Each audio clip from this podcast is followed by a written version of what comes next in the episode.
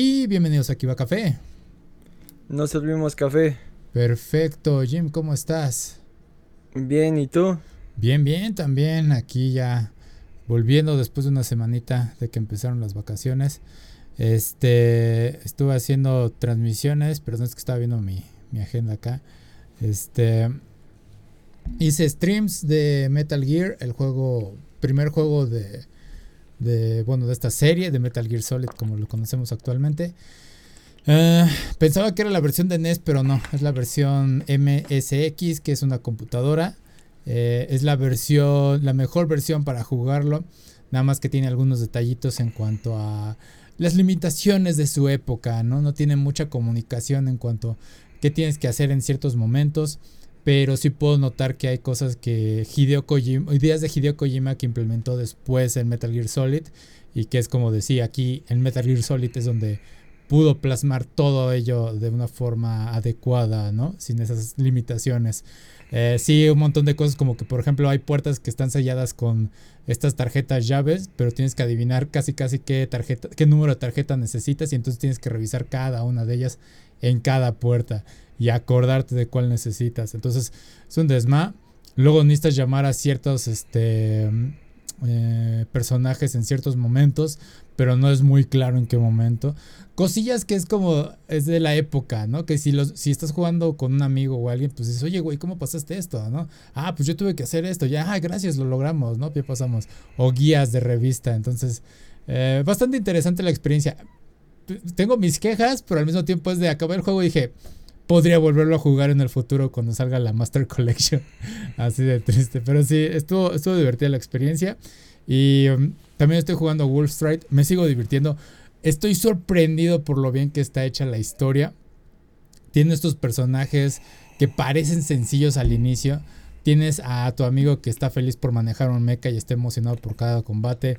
Eh, Shade, que es tu personaje principal, se mueve pues como tal cual su nombre en las sombras. Es como este gángster misterioso eh, que luce genial, ¿no? Eh, tienes a Duke, que es este un perro que es el mecánico del mecha, pero que cada rato está como que de, gruñón, enojándose por todo lo que hacemos, quiere dinero.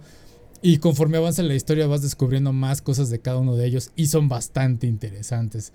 Y tienen discursos muy buenos en el que me siento de esta forma y de repente Shade les dice, a ver, espérate, analicemos esto, a esta, esta situación, no pienses de esta forma o cambia tu forma de pensar muy buenos este, diálogos, la actuación eh, de, voz es muy buena y hay veces en que me, me, llama la atención que estoy diciendo yo algo acerca de lo que dicen los personajes, opinando, y de repente Shade es de, sí, güey, tienes que hacer esto. Y lo mismo que yo dije, yo de, oh, coincidimos mucho, no sé, no sé qué tan bien esté eso, pero sí, bastante, bastante divertido Wall Street, sí, me, he divertido con él. Entonces chequen los streams, ahí estén al pendientes en Twitter de cuando estoy haciéndolo que son lunes, no, martes, jueves y los sábados, los lunes y miércoles en Twitch. Ah, esta semana lo voy a cambiar a Metal Gear Solid Snake.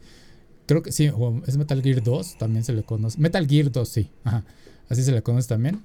Entonces sí, para ir como que en ese orden cronológico de cómo fueron lanzados los juegos. Pero bueno, eh, ¿qué tal tu semana, Jim? ¿Qué, qué pasó? Semanas. Pues este, la semana pasada no hubo transmisión porque eh, hubo un par de eventos en, en, el centro de, bueno, en, la tienda llamada Master Corps. Ajá. Eh, fue el, rock de Heroclix, que es este, el torneo de Open Rims. Ajá. Que es este, como que la página no oficial, pero que más anda al pendiente ahí de, de Giro. Entonces, este, se fue el viernes. El sábado fueron los clasificatorios para el Nacional y pues después de años de, pandemia de no jugar y, y otros este, detalles ahí, pues este fui más para convivir y hacer bola y recordar viejos tiempos y tuve la fortuna de, de, clasificar al Nacional que fue el... ¡Wow! ¡Felicidades! Que fue el, el domingo, pero pues ya ese día se notó que, que llevaba mucho tiempo sin jugar en forma y este y lo interesante es que pues un, buen amigo el Magio, que pues creo que es de los que lleva jugando desde que salió la primera expansión, al fin consiguió ser el, el campeón mexicano. Entonces fue, oh, fue un torneo ahí muy curioso porque pues Listo, fue mi conexión. Eh, ya se volvió a conectar. Listo. ¿Decías de tu amigo que ganó? Eh, sí, sí, al fin pudo ser el, campeón nacional, entonces estuvo, estuvo bastante interesante el, fin de semana. Cansado, pero valió la pena. Qué bueno, te divertí. Es lo importante, ¿te divertiste? Sí, de hecho tuve un par de buenos juegos que, que realmente no, no esperaba. Este, el campeón de hace un par de años me ganó como por 5 puntos, cosa que pues este pues sí, sí, este, creo que es de los que mejor juega en el país y que no me haya arrasado, creo que este deja con, un buen sentimiento. Sí, lo importante es eso y que vaya, te ganó el ex campeón, ¿no? Sí, no, o sea, te digo, fueron, fueron juegos muy divertidos porque luego pasa que, que este, que tienes juegos ahí eh, más pesados que divertidos y, y no, no fue el caso. Hubo sorpresas, el campeón nacional del año pasado no se pudo clasificar el campeón mundial que es mexicano, este, llegó al torneo nacional, pero no llegó al, corte del top 8, entonces este fue, fue un buen evento lleno de, de sorpresas y con gente que pues ya lleva bastante jugando y, mostró que, que, mantiene un buen nivel. Sí, qué bueno, en especial porque HeroClix pues también depende un parte de, de suerte, ¿no? Tiene un toque, un toque de suerte, o sea, sí, sí. depende de tus piezas, pero sí también requieres ahí esa racha. Pues al igual que los TCGs nivelan, entre comillas, este el juego con el factor suerte, con el barajeado, que mm. pues al final el TCG lo que busca es reducir esas este, probabilidades yendo directo por las cartas que necesitas. En este en el HeroClix es algo similar. La estrategia se enfoca mucho en reducir el, el porcentaje, la probabilidad por la que vas. O sea, pues hay probabilidades de tirar desde un 2 a un 12 con dos dados. lo que se busca siempre es ir por por 7 o, o, menos, este, aumentando las, las posibilidades de, de, acertar las, las tiradas. Ok, ok, muy bien. Ah, está bien. Qué bueno que te divertiste, eso es lo importante. No, pues felicidades por haber avanzado tanto y tener esos encuentros y también por tu amigo. Eh, qué interesante, campeón de México de Hero Clicks. ¿Hay eh, va, a haber torneo internacional o algo así? ¿Va a participar? ¿Cuándo es? O no sé si fue. Eh, no sé por qué hay tan mala planeación que el, mundial es este como en un mes, una cosa así. O sea, no te da oh. tiempo como campeón de, de tener los trámites listos como para ir. te oh, digo que, el último campeón nacional, el último campeón mundial fue un mexicano de Monterrey, Saúl Elizondo. Ok. Entonces, este. Y de hecho está muy curioso. No sé si en otros juegos hay, algo similar, pero al menos en HeroClix, el campeón mundial, el premio es diseñar una figura. O sea, más allá de lo que te lleves de, ah. piezas, eh, diseñas una figura. Oh, Entonces, este. De las más curiosas que yo recuerdo.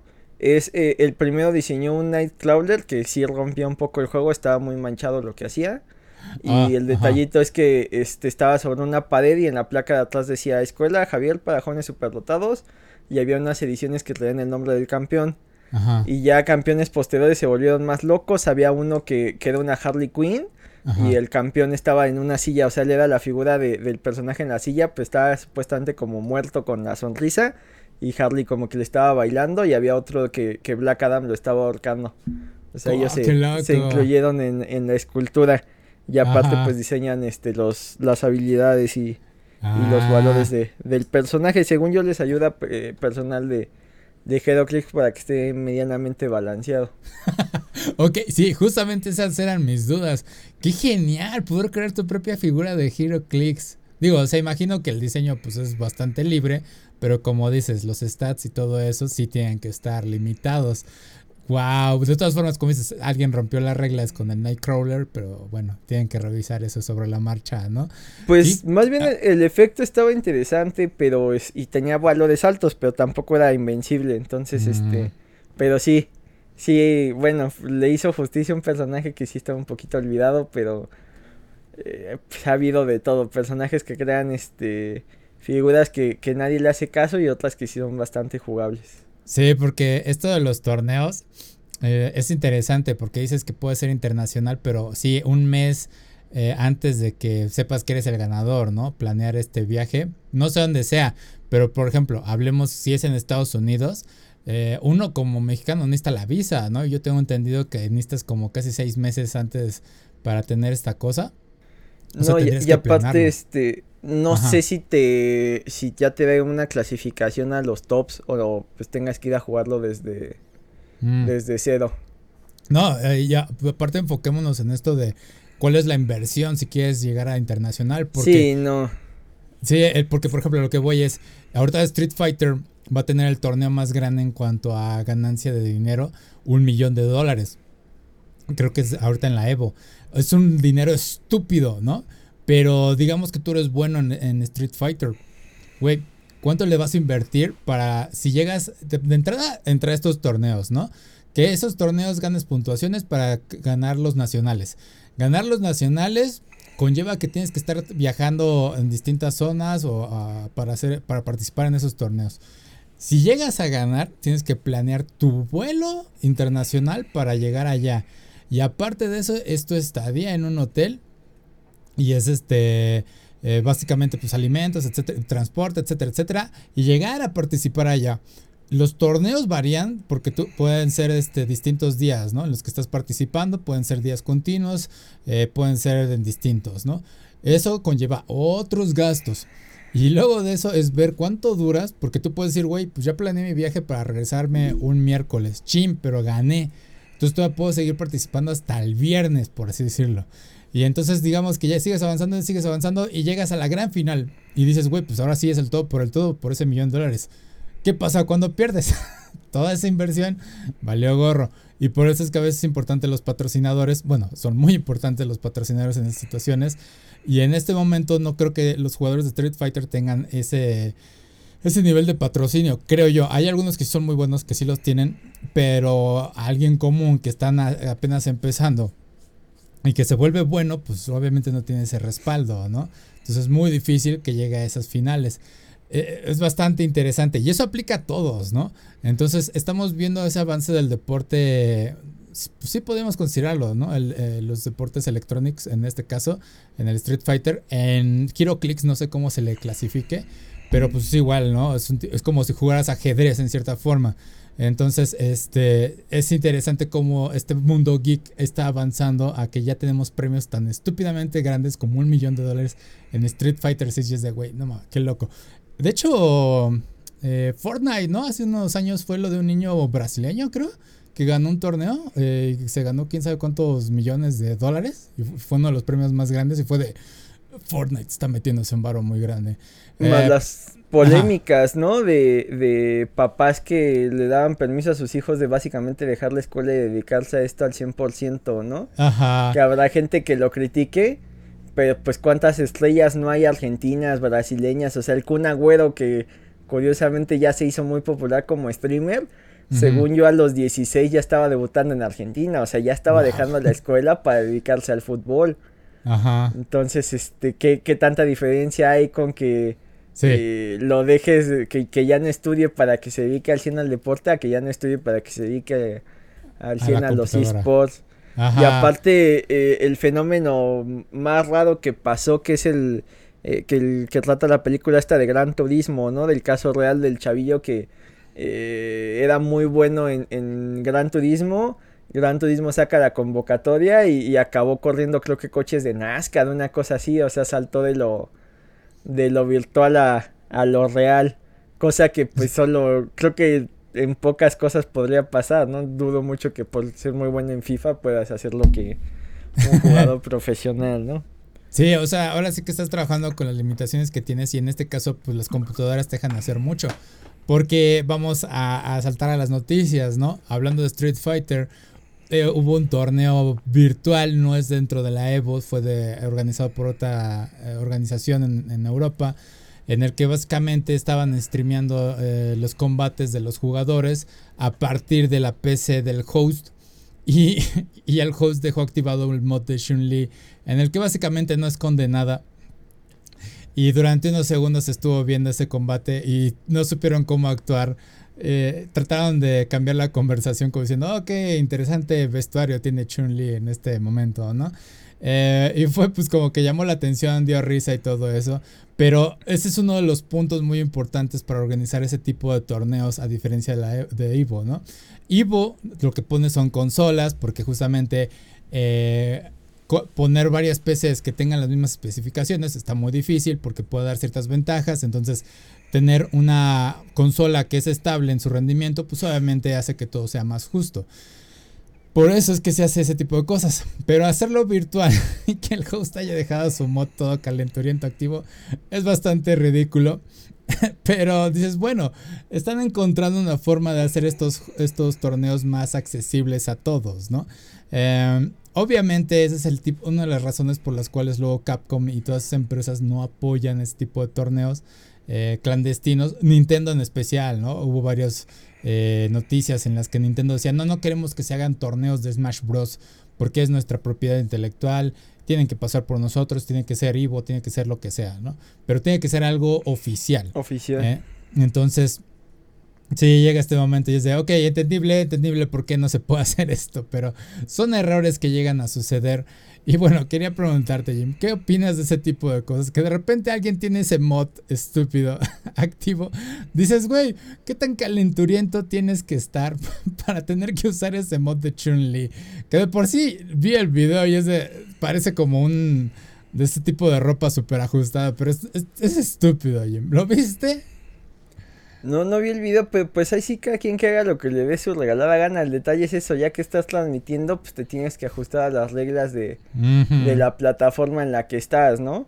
Entonces, este, pues si transmites por, por Instagram, por ejemplo, que es de las que en teoría eh, tienen más tipo de este contenido, pero también más censura, pues te puedes meter un problema. Twitch hace lo mismo, este, YouTube, entonces eh, pues te tienes que ajustar a las reglas y aparte, eh, como bien dices, ya en el nivel competitivo y si estás buscando hostear un torneo, pues sí tendrás que buscar que todo fuera este, con las especificaciones de, de fábrica, ¿no? Que no haya ningún mod, que no haya ninguna variación, porque pues te, que te garantiza que no metió algún este algún mod para que chun reciba menos daño. Exacto. O para que haga más daño, además, o sea, este, más allá de, del bochorno y lo curioso de la situación, pues también puede causar resquemor el, saber que no estás jugando con la versión eh, oficial, ¿no? Y además, si no me equivoco en estos tipos de, de juegos de pelea, eh, aparte tienes que jugar con la última actualización porque suele haber cambios ah, este, en los balances de poder, ¿no? Sale al público el Smash, por ejemplo y se dan cuenta que no sé que los ataques de Ganondorf no son proporcionales. Entonces este todo el mundo empieza a escoger a Ganondorf y sale Nintendo y dice no es que esto está mal entonces lo vamos a bajar este a lo mejor hace el mismo daño pero tarda un segundo más en hacer el poder entonces ya te da tiempo de defenderte no sé. O sea van metiendo este balances en, en, el cambio de eh, digo cambios en, en el balance de poder y eso hace que el juego pues siga siendo disfrutable porque si no eh, se llega a un metajuego donde todos este, escogen lo mismo y hacen el mismo combo y todos buscan este esa misma idea y, y, se vuelve una experiencia repetitiva y aburrida que es lo que no quieres como, como jugador y como empresa.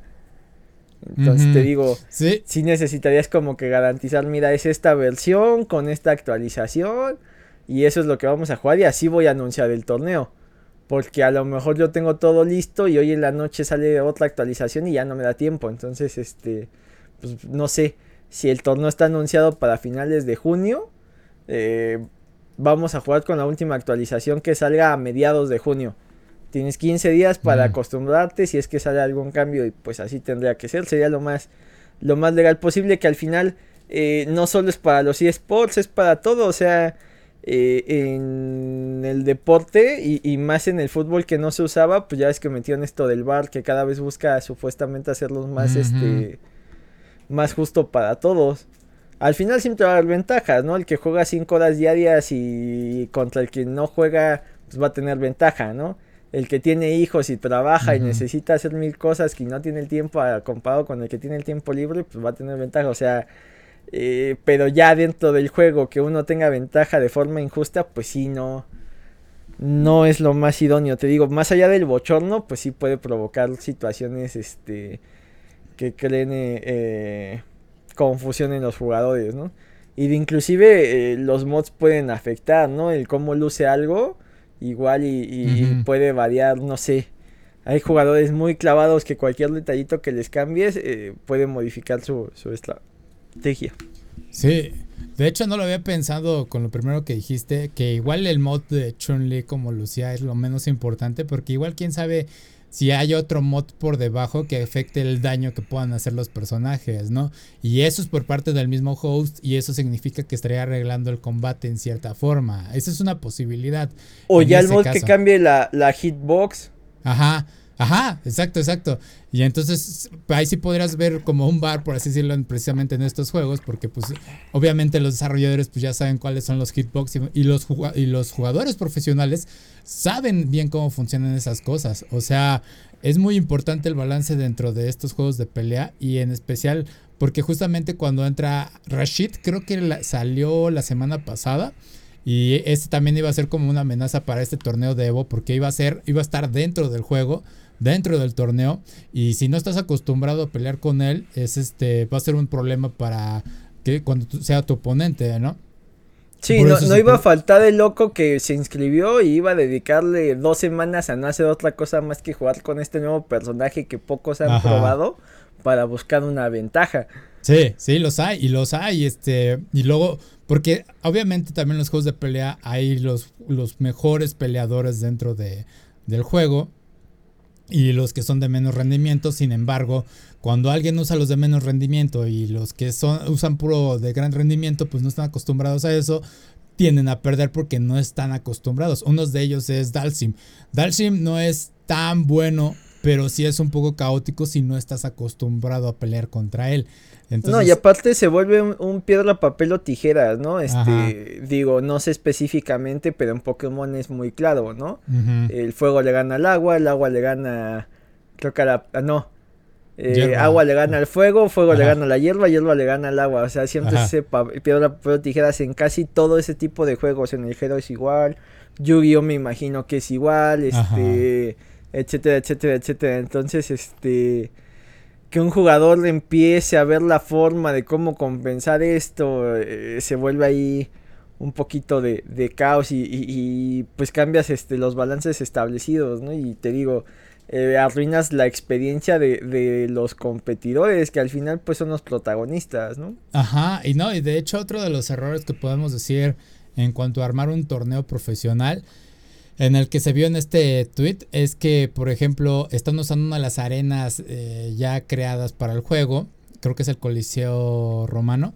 Y este, pero técnicamente en los torneos lo que usan es la arena de entrenamiento básica. ¿Por qué usan ese tipo de arena? Porque es más fácil distinguir los colores de todos los personajes, ver sus movimientos, etcétera, etcétera. Lo hace muy neutral. Porque también hay que tener cuidado con el tipo de, de ropa que usan los personajes porque a veces puede ser un poco distractor. Creo que hubo una noticia hace mucho tiempo acerca de esta eh, May de King of Fighters. hubo ahí por algo relacionado con su vestuario. Similar a esto de Chun-Li. Pero sí es como de, ok, ok. Hay que controlar cómo lucen estos personajes porque sí pueden afectar al resultado de todos estos combates.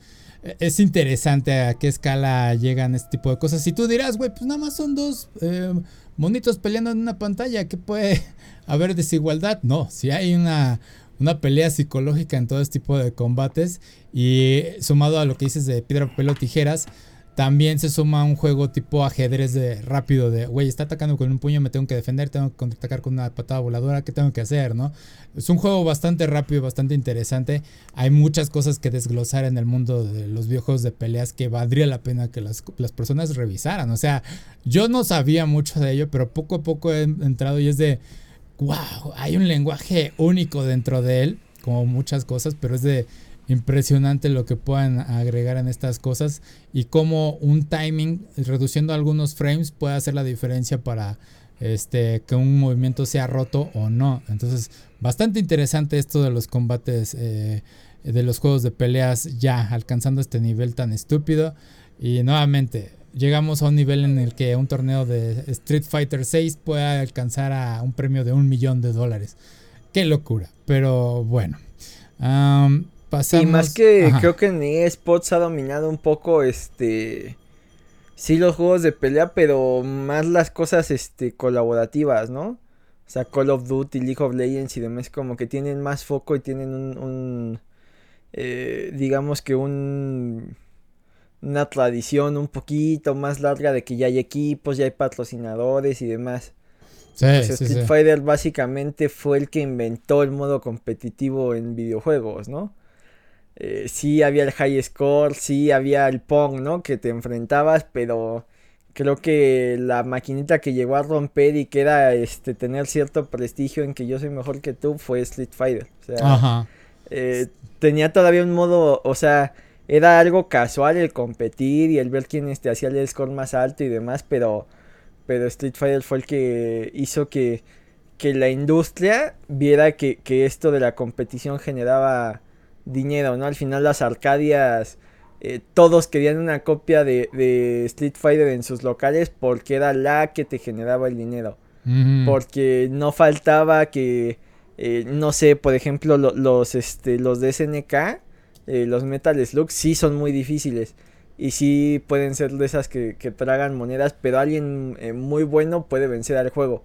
Pero en Street Fighter era muy raro alguien que con una sola moneda, este pudiera sobrevivir a, enfrentarse a tanto rival que no fuera la máquina. Entonces, este creo que sí Street Fighter fue la que la que cambió el mundo de, del e-gaming en el sentido de, de volverlo una una competición. No, ya hemos visto momentos épicos en la Evo, no solo en Pokémon, algunos momentos con este Pachirisu. Eh, ahí búsquenlo, pero también en Street Fighter hemos tenido momentos épicos como Hemos visto el nacimiento de Arslan Ash, un gran peleador de Pakistán. Ya contamos su historia. Y también tenemos el Evo Moment 37, que es uno de los momentos más legendarios mira, este es el, pico de, las, de, los de los juegos de pelea, ¿no? Un Chun-Li contra un Ken que están contra las cuerdas y un Ken que revive de nada, ¿no? Entonces, es fantástico lo que puedes ver en algunos videojuegos. Pero bueno, demostrando cómo es que es, puede ser igual de épico que los deportes como sea, ¿no? Pero bueno, eh, pasemos a otras cosas y siguiendo con videojuegos.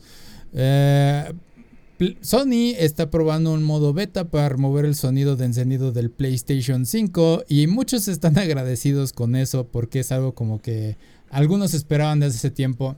Y a mí me recordó todo esto a los memes de el novio encendiendo la consola y la novia diciendo, te vas a poner a jugar. y es de, o sea, te delata inmediatamente el sonido de la consola. Y es que es un sonido bastante alto el que emite. Desde el PlayStation 3 creo que se implementó. Y sí, es como de quiero encender la consola y luego lo hace el pip, pero es un pip bastante alto. Entonces como de casi casi puede despertar a cualquier persona. Y también es muy similar a este meme del microondas, ¿no? De que el microondas cuando se detiene empieza a sonar pip, pip, pip y tienes que tenerlo en el segundo cero para que no haga ese sonido. Entonces, bastante interesante este mod. Eh, ¿Qué opinas de este tipo de recepción a un, un, ¿cómo se llama? Esta mejora, entre comillas, para remover un sonido de encendido, Jim. Pues en teoría eh, a lo que aboga la tecnología es una de dos, ¿no? Ajá. Tener un estándar que a todos les guste, que es casi imposible, que por ejemplo es el modelo Apple. Apple no es tan personalizable como Android, pero en teoría es la mejor experiencia para el usuario, aunque a mí me da mucha risa la gente que dice que es más fácil usar un Apple porque pues una dudo mucho que los ingenieros gringos sean mejores que los ingenieros coreanos de Samsung. Y dos, qué fácil forma de decir que eres un imbécil y que no te puedes acostumbrar a cualquier interfaz. Pero bueno, esa es mi, opinión. Entonces, eh, si nos vamos del lado de los que buscan personalizar todo, pues sí podría ser una queja medianamente eh, común. Aunque también no sé qué tanto sea una reacción ya eh, pavloviana. O sea, nosotros que jugamos desde el Play 1, eh, recuerdas que metías el disco, lo prendías Y el sonido de Sony era como de, ok, el Play está funcionando, pero podía mandarte al menú y no leer el disco. Ajá.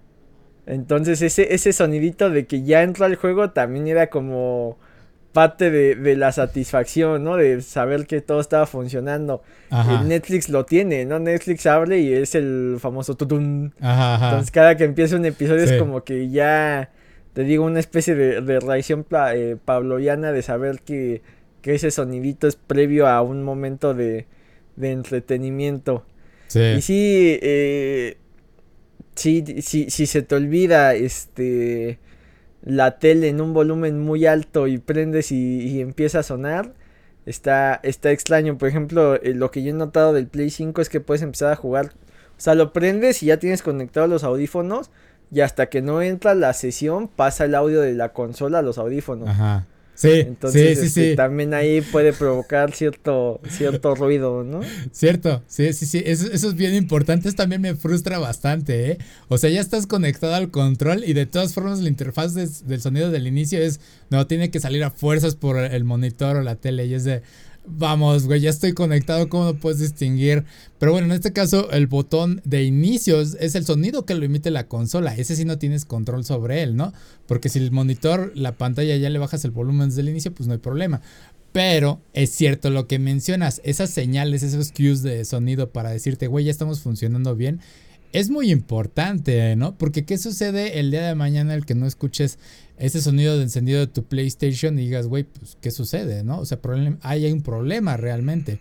Entonces, sí, sí es... o, o pon tú que lo quiten y que ya no haya problema, pero las primeras veces sí te va a provocar un microinfarto de, ah, caray, no está conectada la luz, ¿qué está pasando? ¿Qué falló? O sea, ya cuando veas que todo cargue, pues hasta que te acostumbres, pero al principio sí sería algo algo extraño, ¿no? No, y aparte es muy importante porque es una notificación. Eh, algo que tendía a suceder con el PlayStation 4 conmigo es que si tú nada más pasabas rozando tantito el botón de inicio, porque es sensible, o sea, es, táctil esa cosa, este, se encendía la consola y se escuchaba el pip. Y es de, ok, encendí sin querer el PlayStation 4.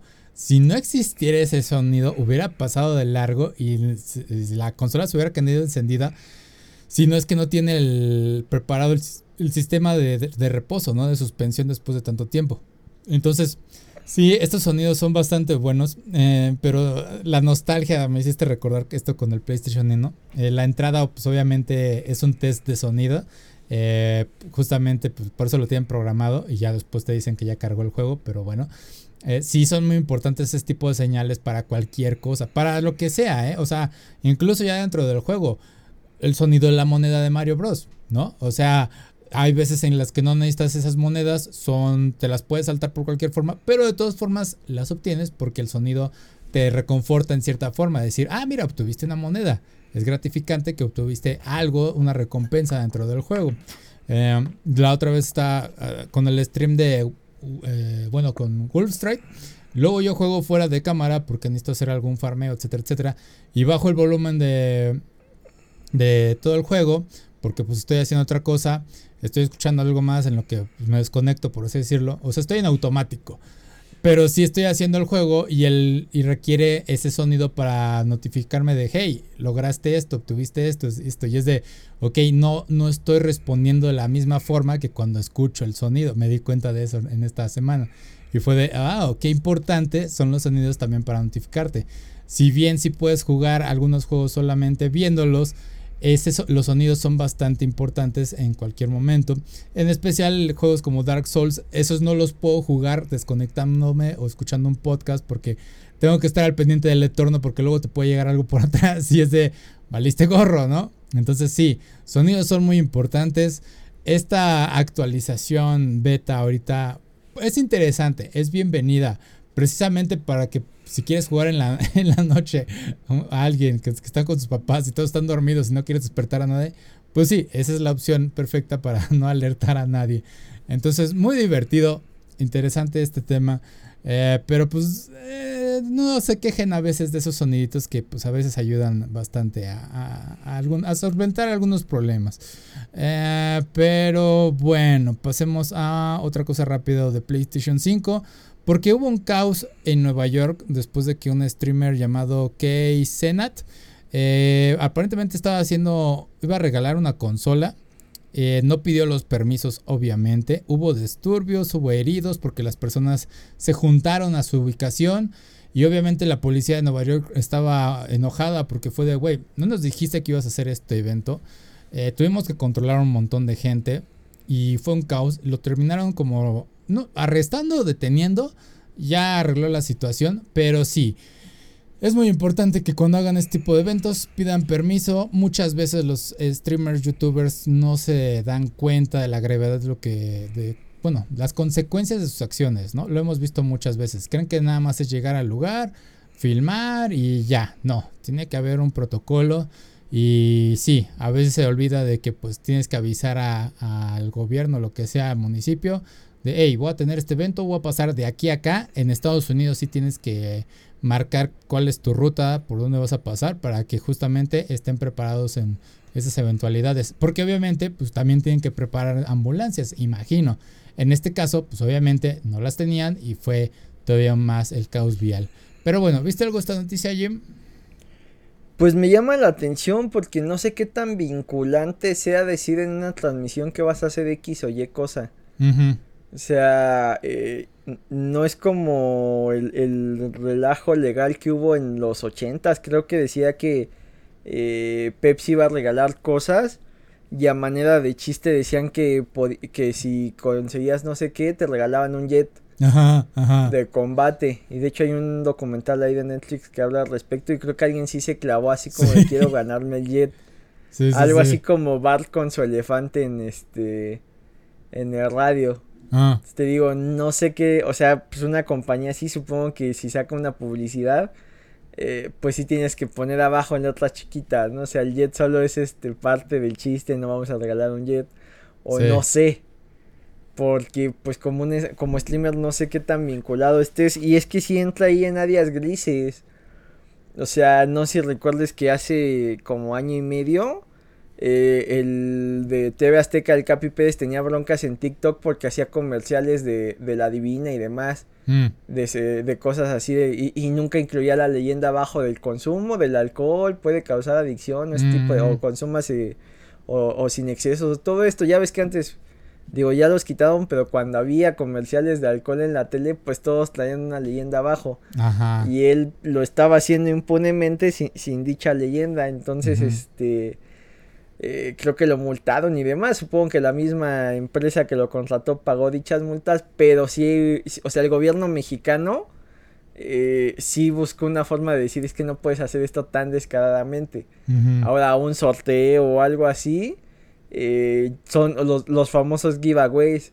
No sé qué tanto estén regulados y qué tanto estén este vinculados, ¿no? Creo que por ahí me salió a mí alguien que se burlaba de, de las transmisiones de TikTok que hay muchas de gente que ponen letreros, ¿no? No quiero trabajar, denme dinero.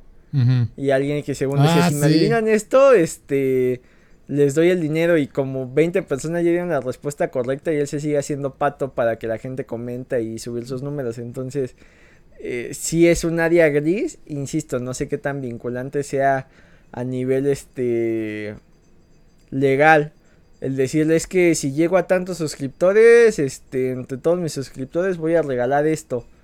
Y qué tanta acción legal se pueda tomar si, si dicha persona no, no cumple, ¿no? O sea, sí, sí está raro y acá pues desató un caos. Sí. Y sí, pues por un lado pues ya tuvo una pequeña idea de su nivel de convocatoria. Por otro lado, al ver el caos y que no hubo dicho regalo, no sé qué tanto vayan a bajar sus números. Sí, no, de hecho está interesante porque la noticia también la llegaron a cubrir en los noticieros, hablando de ello y a veces los noticieros o la tele abierta llega a desprestigiar un poco eh, lo que son los movimientos de los youtubers y los streamers. Entonces, estuvo bastante interesante eso, pero por otro lado, hablando de todas esas rifas, y no sé te acuerdas que también hubo el de una chica, creo que también era youtuber no sé, hizo la rifa de un auto y curiosamente su mamá se ganó el auto y es de, qué injusto fue eso, ¿no? O sea, ¿cómo arreglaste esta rifa? Y todos lo cuestionaron. Y es de, técnicamente no debería de haber participado tu mamá en ello. Em, el nivel de convocatoria de algunos streamers youtubers es bastante interesante y esto también fue lo que llamó parte de la atención de la nota, ¿no? Eh, también es una, sí es cierto también que es una responsabilidad de estos streamers, youtubers, decir, güey, quiero que se porten bien. O sea, yo sé que me quieren, que quieren verme, que todo eso, pero hay que mantener las reglas, hay que, o sea, no hay que hacer disturbios ni nada de eso, ¿no? Tienen que tener responsabilidad sobre el alcance de su voz. y siguiendo con esto de los productos promocionados, lo de que decías del alcohol con el Capi Pérez, me llamó la atención y es cierto, ya no hay muchos comerciales de, de alcohol. No sé si lo has visto, pero hay un comercial de una cerveza y que te dicen todo sabe mejor con cerveza. Y yo me quedé, estaba viendo el anuncio y fue de, wow, esto es una campaña bastante agresiva para decir compra cerveza para acompañar tus alimentos. Y ya pones atención y te dicen, no, no, no, esta es la cerveza cero alcohol, nada más es el sabor a la cerveza. Y yo de, fíjate que no estoy en contra de ese producto, está interesante, ¿no? La idea de que solo voy a comprar esta bebida por el sabor y porque algunas personas disfrutan el sabor de la cerveza y no tanto por el alcohol. dije, no sé qué tal funciona, no sé qué tal le sepa a los que realmente la consumen, pero dije, pues es una propuesta bastante interesante, ¿no? Y siguiendo con eh, productos que no deberían ser promocionados en tele abierta, pero que los youtubers lo hacen, o streamers, también hubo una campaña muy agresiva de los cereales y todo eso en el que contrataban a TikTokers para hacer sus comerciales de los cereales. Y es de, están baneados los, comerciales de los cereales eh, en la televisión en cierta forma, pero buscaron este hoyo legal en el que, oye, un TikToker sí puede hacerlo, porque las redes no están limitadas. Y salen los TikTokers diciendo, ay, qué rico cereal, ¿no? Está muy delicioso. Y saben a qué público va dirigido eh, estos, estos comerciales, ¿no?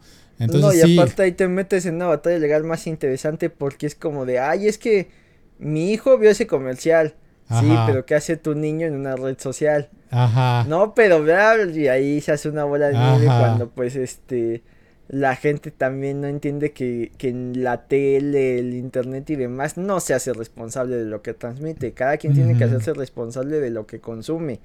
Sí. Individualmente y a nivel hijos, peor. O sea, tienes que tener mucho cuidado de qué están viendo los niños.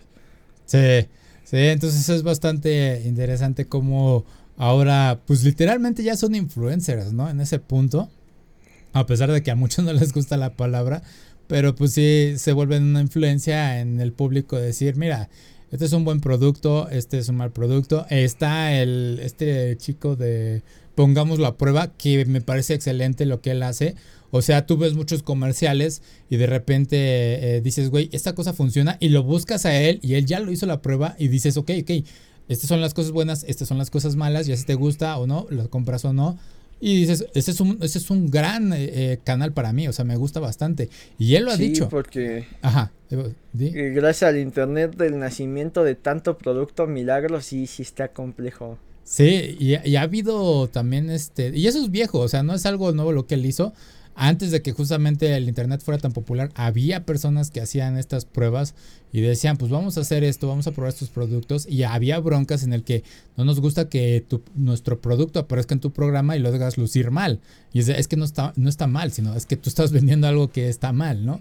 Y entonces el de Chico de Promo lo prueba también dice, hey, me han contactado algunas empresas para probar sus productos y yo he llegado y les digo, ¿saben qué? Yo soy honesto. O sea, yo no voy a hablar nada más bien de ellos. Si encuentro algo mal, lo voy a decir. Y ha, dicho que también se han echado para atrás empresas precisamente por eso. Y es de muy bien por él. O sea, no necesita que lo estén patrocinando tal cual, ¿no? Entonces sí, me parece muy bien. Y cuando él dice eh, que las empresas, les digo esto y me dijeron, ah, pues dale, me parece que es un valor agregado a ese producto.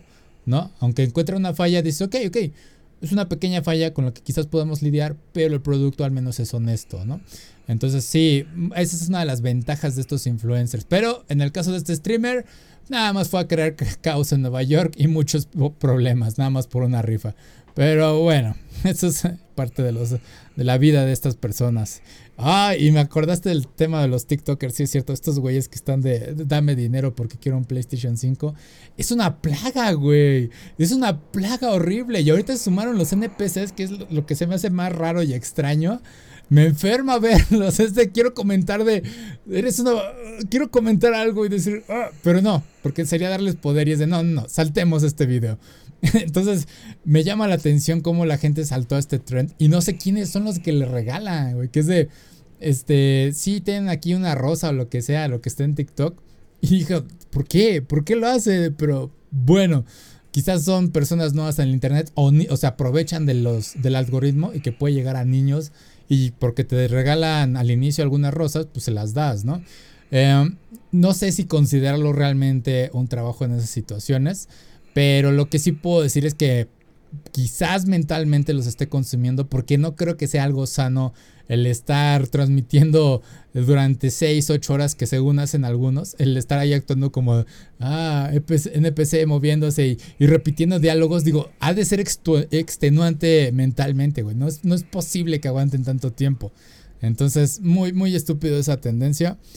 ¿Las has visto Ajá. Hay una pareja que son este como bailarines como de breakdance y esto y ellos sí hacían el, este o sea hacían como videitos de la novia comportándose como un NPC y de hecho alguien los llevó a comentar que no debían de burlarse porque es una enfermedad grave y no sé qué ni siquiera sabes de qué están hablando. Ellos estaba chido lo que hacían pero los que ahora hacen streaming y que solo responden con mensajes este prefabricados como si fueras a a cualquier casa en el Zelda y el personaje te contestara siempre con lo mismo es una cosa rarísima.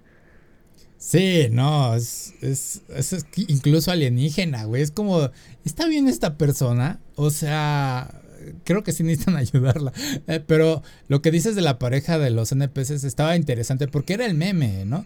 ¿Cuántos videos hemos visto de, ah, mira, eh, hice un live action de Resident Evil, ¿no? Y tienen los ángulos de cámara, los movimientos, o sea, es son personas actuando como los personajes, incluso le añaden el sonido, ¿no? Y está divertido los videos y dices, ah, sí, capturaste eh, la esencia de Resident Evil, de Grand Theft Auto, de un RPG, ¿no? Y dices, sí, sí, sí, es la esencia del gaming. Pero esos güeyes es de, ajá, nada más soy el NPC que repite los diálogos porque me da ciertas cosas y es de... Y ya, y luego volteó a ver el contenido de otras personas y dije, estas personas realmente necesitan el verdadero apoyo. no estos güeyes que nada más están ahí parados frente a la cámara o durmiendo. Ah, lo primero que yo vi de esto fue los que estaban durmiendo. Y yo de, ¿en serio ese es el stream? ¿En, eh, eh, eh, serio? y es de, y despiértame, ¿no? Y empiezan a bombardear con sonidos. Y, y es de, güey, eso te tienes que estar haciendo daño en tu psique mental. O sea, eso no es sano, no te puedes estar exponiendo a eso. Y este... Y también he visto los de los chinos, los trabajadores chinos, ¿los has visto? Que también están ahí frente a la cámara y haciendo su trabajo. Y hay una que estaba creo que cocinando y de repente se dormía y todos los demás en la cocina trabajando y yo de... ¿Qué? ¿En qué realidad estamos viviendo actualmente? y, y, nada más, es fascinante ver esta evolución de, de cómo son estas donaciones, de cómo realmente ahora sí es el, güey, pónganse a trabajar de verdad, ¿no? Porque yo he defendido, lo he defendido a los streamers. Dices, güey, es que mantener un show activo no es tan fácil. Estar hablando durante 2, 4 horas cerca de un juego, de algún tema, no es fácil. Estás exponiendo tus mentalidades, ¿no? Y, hay quienes hacen los videos de YouTube y también se quejan de que, ah, es que eso no es un trabajo. Y es de... Eh, me puse a pensar la otra vez con todo esto del stream. Dije, güey, ya sé manejar OBS, sé manejar Voice Meter, que es el que me ayuda a manejar el, micrófono, ¿no?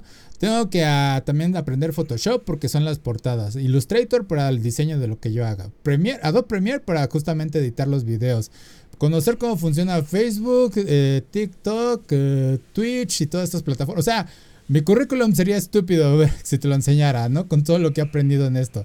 Entonces, este, güey, pónganse en los zapatos de esas personas y vean qué tan difícil es. Y vean a estos güeyes que nada más están frente a la cámara actuando como NPCs y es de... Quizás nada más voy a respetar la parte de cosplay, porque hay unos que sí se visten bien y hay otros que es como de...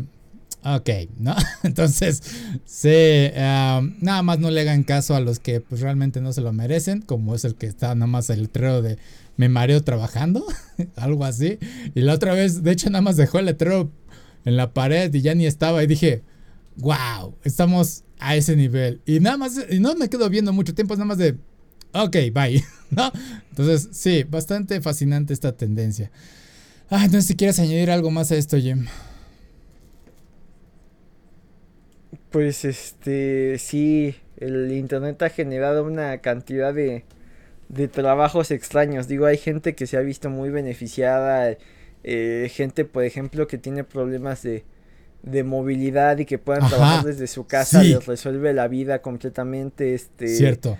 El acceso a productos y demás, servicios, etcétera, etcétera, etcétera. Este, en la pandemia, ¿no? Que todos estábamos encerrados y que podíamos platicar con alguien eh, a través de, de redes, pues te alivianaba bastante, pero sí, también hay un lado ahí muy oscuro de gente que, digo, lo, los que lo usan para esto de dame dinero sin trabajar, pues ya es lo menos, ¿no? Hay casos ahí que si te quieres ir a, a lugares muy oscuros lo puedes hacer, pero eh, prefiero no, no mencionarlos, pero sí, eh, es, es, es interesante ver cómo este nos tocó, bueno, más bien eh, en las películas, ¿no? Siempre está la representación de cuando los, este, los hombres primitivos encontraban el fuego, la rueda, etcétera, este, en estas películas tipo steampunk que empiezan a, ver el poder de, del vapor y demás.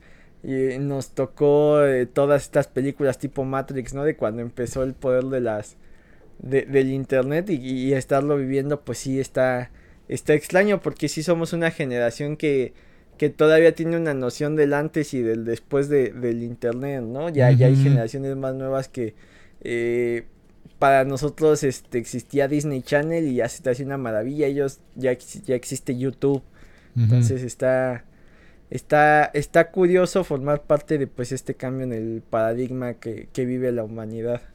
Sí, no, y de hecho tienes un buen punto y qué bueno que me lo acordaste estas personas que realmente no pueden hacer otro trabajo más que estar streameando y esas cosas, porque los hay VTubers que tienen la historia de que pues es que tienen algún tipo de enfermedad y no se pueden mover más allá de su cuarto, ¿no? Y entonces hacer el streaming pues es una forma de ingreso, una forma de trabajo para ellos y entretienen al público y o sea, conozco he visto Iron Mouse eh, es una VTuber que me llama la atención. No la sigo tal cual, pero conozco su historia más o menos. Y es, es interesante, creo que es de Costa Rica. Y sí tiene un tipo de enfermedad degenerativa, no sé. No habla mucho sobre el tema. Igual y es mentira, ¿no? Pero no podemos rechazar la posibilidad de que pues, también pueda ser cierto para algunas personas. Y entonces es ok. Eh, hacer este tipo de streamers es una posibilidad para este tipo de personas y que realmente merecen este tipo de atención. Porque también en TikTok he visto personas que tienen algún tipo de discapacidad dices, ok, puedo entender por qué estás aquí. Porque he, trabajado en reclutamiento y he visto cómo rechazan a distintas personas por tener capacidades diferentes.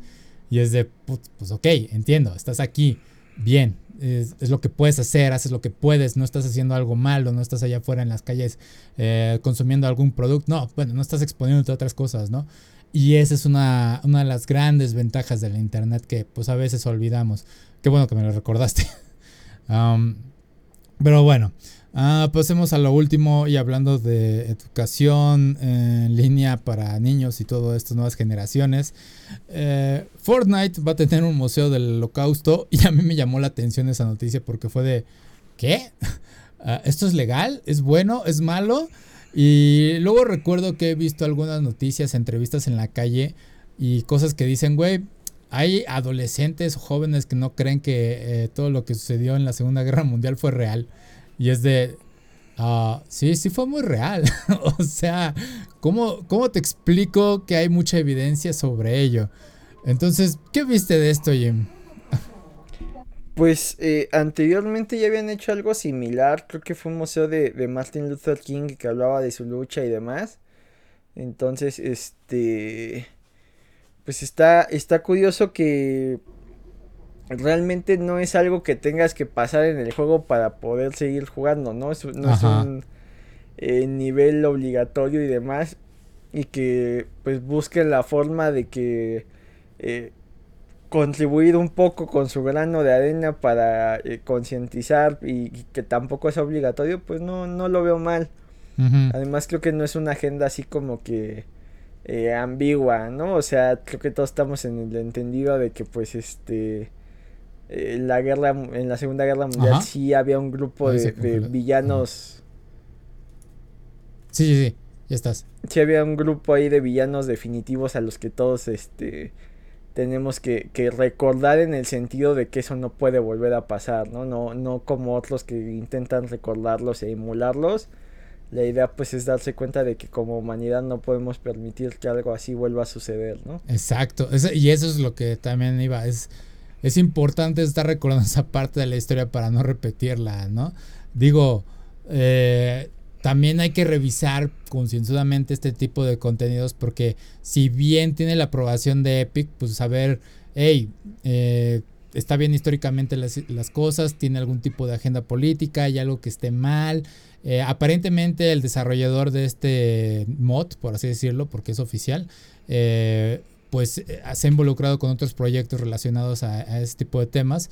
Y es de, ok, ok, quizás tenga esta neutralidad para hablar de estos temas y sí es importante pues hacer conciencia al público. Y me parece una buena experiencia darles acceso nuevamente güey pues no puedes ir al museo pues qué tal si enciendes tu computadora y desde Fortnite accedes a él no lo he visto tal, o sea, vi el mod en el video y se ve bien, o sea, parece realmente un museo, o sea, no hay nada extraordinario. Lo que cagado es ver a tu personaje pues en la postura de cómo carga el arma, caminar en él, ¿no? Y pues puedas ver las cosas. Está cagado. Pero lo que me gusta es que sea interactivo y que pongan estos videos eh, para mostrar pues, cosas que son de ahí.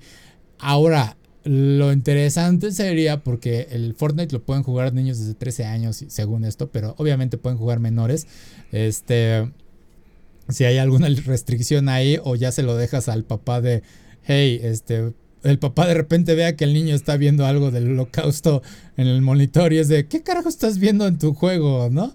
Este, también es una responsabilidad bastante importante hacer ese comunicado de, hey, Fortnite también puede tener este tipo de contenido adentro, ¿no? Eh, se me hace interesante los conciertos, eh, pero la parte de los museos siendo educativos se me hace todavía más fascinante. No me niego a ello, pero nada más, obviamente, nuevamente, revisando esto, el contenido que van a tener. Eh, yo no sabía de ello. O sea, igual y sí podría darle una vuelta a Fortnite nada más para verlo, nada más por curiosidad. Y, pero también alzan esta, este dato bastante importante.